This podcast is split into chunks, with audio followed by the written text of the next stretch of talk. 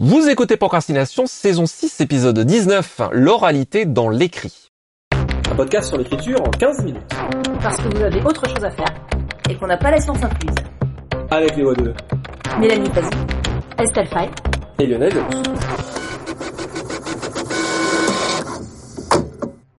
On parle d'un art écrit, donc avec du texte, qui vise à un effet de réalité, et l'effet de réalité, la expérience montre que euh, ça ne peut pas être une transcription exacte de l'oral, par exemple dans le dialogue, ne serait-ce que parce que quand on parle, euh, eh bien, on fait des euh, comme je viens visiblement de le démontrer, et euh, comme vous ne le savez pas, mais comme je me maudis régulièrement quand il s'agit de produire cette émission, parce que des fois, même moi, je ne sais même plus ce que je voulais dire, et vous n'imaginez pas tout le travail qu'il faut pour rendre mon discours à nouveau cohérent à la production. Bref, L'écrit ne transcrit pas à un pour un l'oral, et donc, pour tout vous confier, euh, le premier titre de cet épisode, c'était les onomatopées, mais on s'était dit que c'était un sujet peut-être un peu trop euh, restrictif, donc on va parler de manière générale de l'expression de l'oralité dans le texte. Quelle place ça a dans le dialogue, mais aussi dans la narration, dans des narrations qui peuvent être peut-être plus familières. On va peut-être partir pour commencer euh, d'abord sur le dialogue, qui est peut-être la chose la plus euh, évidente avant de partir sur la narration. Comment on crée une impression d'oralité? Quelle place ça a? Déjà, est-ce que vous êtes d'accord avec ce que je viens de dire, qui est que l'écrit ne transcrit pas un pour un euh, l'oralité? Est-ce qu'on commence cet épisode par le fait. Ah, Mélanie est d'accord, on ne commencera pas cet épisode par le fait que vous n'êtes pas d'accord avec moi bah, euh, disons que la, première pensée qui me vient par rapport à ça, c'est même pas tant par rapport au dialogue que mes quelques expériences de d'interview où j'ai enregistré des gens puis les ai retranscrits. Et j'étais impressionnée, c'est la première fois que je l'ai constaté vraiment euh, très concrètement, à quel point le, les phrases qui se tiennent à l'oral se cassent la gueule mais monstrueusement quand on les met à l'écrit. Si on retranscrit tel quel, ça tient pas la route et on est régulièrement obligé de effectivement couper les e, remettre les bouts de phrases qui vont pas ensemble, euh, arranger. Mais il y a un travail de rythme et de concision à faire parce que l'oralité retranscrite telle quelle, ça ne, c'est même très déplaisant à lire en fait ça finit par sonner faux et paraître très déplaisant. Donc mes expériences de retranscription qui ressemblent un peu, je pense, à ma création de dialogue, c'était essentiellement trouver cette fluidité, mais qui conserve suffisamment la voix de la personne, suffisamment les accents, les expressions, le, registre de langue, pour créer l'illusion. Mais c'est vraiment un équilibre à trouver entre les deux. Il faut que ce soit quand même suffisamment adapté au format écrit, dans les structures et les rythmes, mais avec euh, assez d'éléments qui persèment le tout pour garder l'illusion. Et je pense que ça s'applique au dialogue. Moi, j'irais même plus loin, en fait. C'est-à-dire que l'une des premières leçons que j'ai apprise en écrivant du théâtre, en écrivant des dialogues de ciné aussi, c'est que, en fait, l'effet de réel, ce n'est pas le réel. Et euh, une erreur qu'on fait souvent quand on est jeune, qu'on monte ses premières troupes, on fait des trucs en impro, ça sonne trop bien, on fait rire tout le monde, on les retranscrit. Et après, on essaye d'en faire un texte de pièce. Et en fait, ça ne marche pas parce que ça sonne faux.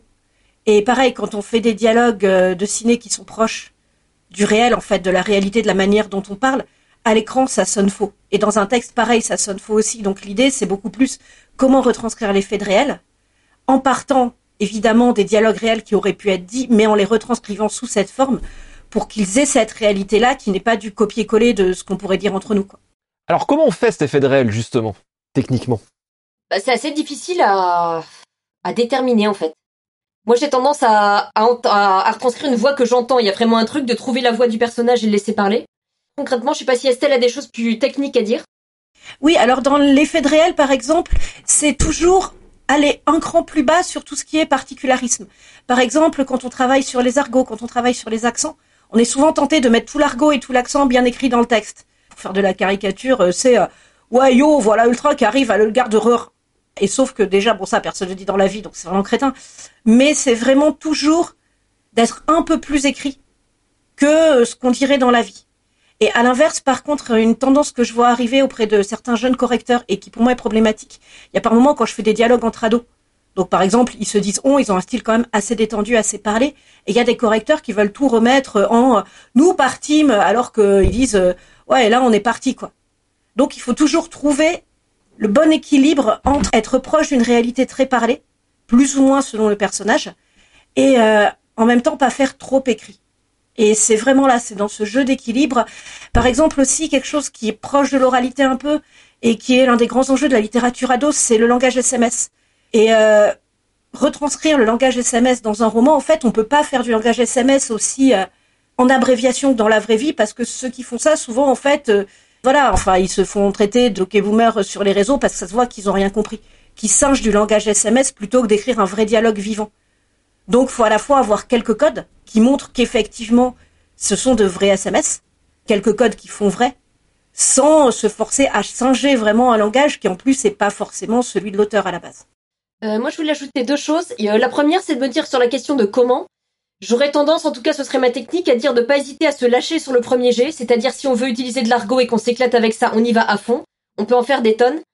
Et en tout cas, dans mon cas, c'est souvent la relecture que je vais trouver que non, là c'est là c'est trop, et là il y a quelque chose qui va pas. Et je vais un peu plus retailler à ce moment-là. Pour d'autres auteurs, ça va être l'inverse, euh, faire des dialogues très épurés et, et, mettre en forme après. Sinon, euh, se pose la question pour moi, la différence entre le réel et l'effet de réel qu'on cherche à créer, c'est le nombre d'informations qu'on cherche à passer. C'est-à-dire qu'en littérature, typiquement un SMS, on va aller dans l'écriture droite à l'essentiel, on va pas forcément mettre tout l'échange. On va garder uniquement ce qui sert à soit donner une ambiance, soit à transmettre une information, soit on va beaucoup plus trier ce qui est nécessaire, je dirais. On doit débarrasser de beaucoup de, de scories qui seraient là dans une conversation, dans un échange, dans quelque chose, dans le vrai réel. Mais de la même manière que quand on décrit un, par exemple, une maison, on va décrire les éléments qui sont importants pour poser l'ambiance, on va pas décrire alors le toit est comme ça, les volets sont comme ça euh, pendant dix pages. Oui, c'est ça, c'est en fait comment quand même garder un peu de conversation fatigue de tous ces petits trucs de ouais, comment tu vas Oui, je vais bien et toi Oh là là, ça va etc.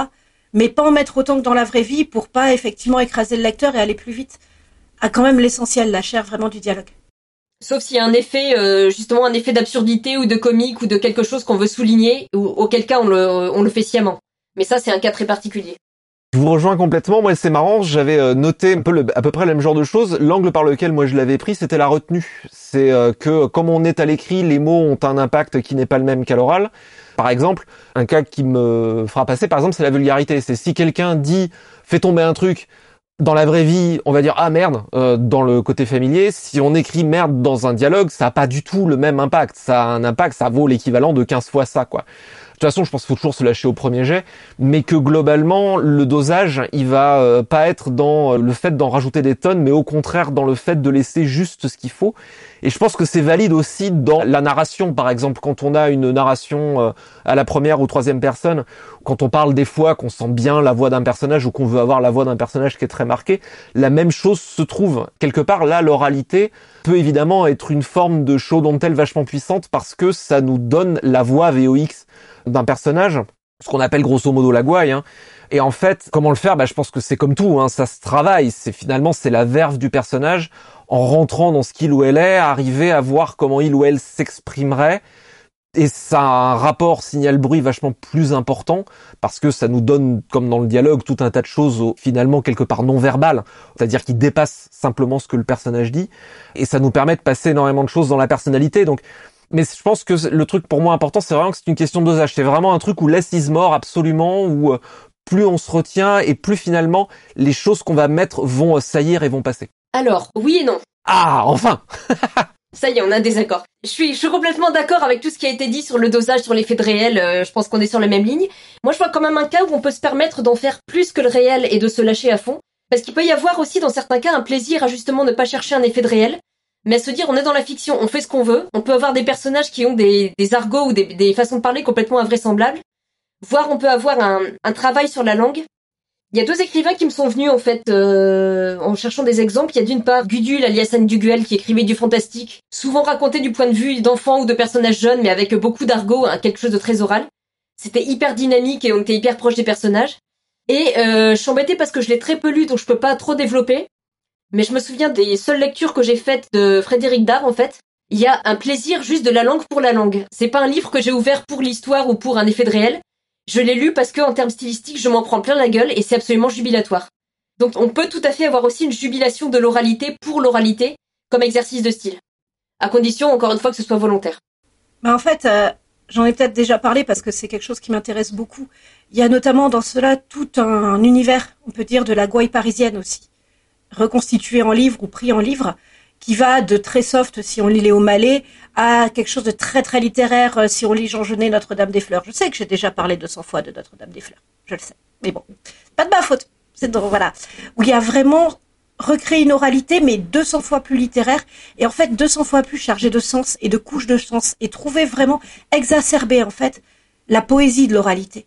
Exacerber tous les sens différents que cette poésie la porte ou aussi bah, dans les disons dans la littérature des flots de pensée américains, je pense par exemple au travail de Faulkner, euh, donc au début du bruit de la fureur, on suit vraiment un flot de pensée, en fait, dans lequel on se paume même. Après, quand on va quelque part très loin dans ces jeux-là, on a le risque de paumer le lecteur, mais c'est un peu ce que disait Mélanie. C'est-à-dire que on suit ça aussi pour la beauté de la langue, pour vraiment le jeu littéraire et tout ce qu'il porte comme émotion. Et même si on ne comprend pas tout à fait où ça nous amène, on peut suivre pour ça. Après, il y en a qui sont complètement paumés hein, quand ils lisent Notre-Dame des Fleurs ou Le bruit et la fureur, etc. Bon, en un peu plus light, il y a Tandis que j'agonise. Donc ça, vous pouvez essayer déjà pour euh, ceux qui veulent un peu découvrir tous ces univers-là. Mais voilà, c'est finalement jouer sur vraiment toutes ces couches de langage que donne un flot de pensée, que donne un langage aussi justement très argotique et tout, parce que l'argot, c'est un langage qui porte toutes les déformations de sens et de symboles de ceux qui l'ont formé en fait, et de cette manière organique dont il s'est formé. Et vraiment, il y a des jeux très très intéressants là-dessus. Et sinon, comme on doit parler des onomatopées, plop. Je sais pas, ça me paraissait dans le sujet. Parfait. Euh, non, non, je pense que c'est vachement important de rappeler que quand on parle, on pense à l'oralité, y compris par exemple aussi des onomatopées, on pense souvent au dialogue, alors que pourtant c'est un univers effectivement littéraire qui est tellement plus vaste, y compris qui va se retrouver dans la narration et dans le tissu même d'une narration, même à la troisième personne. Et du coup, c'est l'essence de la narration, c'est le sens et en même temps c'est indissociable du personnage. Tout ça, est, quand c'est vraiment euh, réussi et que ça emporte, euh, tout ça est vraiment puissamment imbriqué ensemble. Ça me paraît donc pour ça effectivement que la question de se dire comment le travail est difficile, c'est comment travailler la verve séparément d'un personnage qui va le porter et du coup séparément d'une histoire qui va lui arriver. Je pense que tout ça travaille en synergie et que si on veut l'attraper et si on veut le travailler, il faut travailler toutes ces dimensions en même temps et ensemble pour arriver à, à le rendre, je crois. Bah, l'argot et d'une manière plus générale vraiment euh, donc l'oralité dans la langue, c'est ce qui échappe aussi aux règles. En premier, c'est vraiment ce qui advient de manière organique dans une population, ce qui échappe à l'Académie française quand on est en France. Enfin, voilà, c'est comment vraiment une langue se réinvente perpétuellement et de manière euh, vraiment organique et ça donne des personnages et des récits très organiques aussi. Et c'est vraiment super intéressant pour ça, je trouve. Et après, il y a parfois, oui, euh, des onomatopées qui peuvent venir par ailleurs dans un texte. Je pense par exemple à une nouvelle que j'avais vue en atelier d'écriture où il y avait le clac des talons qui jouait. Donc euh, par moment, trouver que finalement c'est cette petite onomatopée qui va avoir le sens et le rythme qu'il faut, ça peut être intéressant dans un texte, même très classique par ailleurs. Après, il y, a une chose intéressante aussi, c'est le rapport euh, au temps, c'est-à-dire que ça peut euh, un argot ou un langage particulier peut marquer l'époque à laquelle a été écrite le, texte, et ça peut être à double tranchant. Donc il y a des choses qui restent. Un exemple qui me revenait, c'était Albertine Sarrazin, je crois que c'est dans les années 60, qui écrivait des textes un peu autobiographiques, typiquement dans l'argot complètement jubilatoire. Ça, ça prend pas une ride en fait, ça reste hyper moderne à lire. Et je pensais euh, à contrario, là c'est plus une, traduction, mais je sais que la Trapcœur par exemple était connue pour avoir donné le langage d'un ado à l'époque où c'est écrit. La traduction notamment a assez mal vieilli. Le texte lui-même je le prononcerai pas, mais il faut garder en tête aussi que si c'est vraiment ancré dans le langage actuel, se demander comment ça va passer l'épreuve du temps peut-être. J'ai eu une anecdote rigolote. Mon premier texte publié professionnellement, qui est une Inkjack publié en 2004, quelqu'un l'a lu récemment, m'a dit que c'était cool sur Twitter et que ça fleurait bon les années 2000, sachant que c'est une nouvelle de SF censée se passer dans les années 2030, parce que j'utilisais l'expression Morgane de toi. Et j'avoue que les cheveux m'ont dressé sur la tête et je vous prie de croire que c'est pas facile, euh, en me disant ah la vache, oui bah oui bah euh, à un moment il y a des trucs qu'on croit immortels mais qui ne le sont clairement pas. C'est QFD. Mélanie a cité la difficulté de transcrire même des interviews. Euh, une petite pensée pour nos euh, amis et camarades de l'atelier Perché qui se chargent de réaliser la transcription de ce podcast maintenant au long cours et euh, qui doivent effectivement peut-être lutter sur notre propre oralité. Merci à eux et elles. Merci, pardon. Merci et on vous aime. Oui. Une petite citation pour terminer. Sachez contrôler vos points d'exclamation. Vous êtes autorisé à en utiliser deux ou trois tous les cent mille mots Sauf si vous avez le don de les employer comme Tom Wolfe, alors ne vous gênez pas. Elle mord Léonard. À vous de voir ce que vous en faites, vous êtes d'accord ou pas. C'était Procrastination. Merci de nous avoir suivis. Maintenant, restez procrastinés. Allez écrire.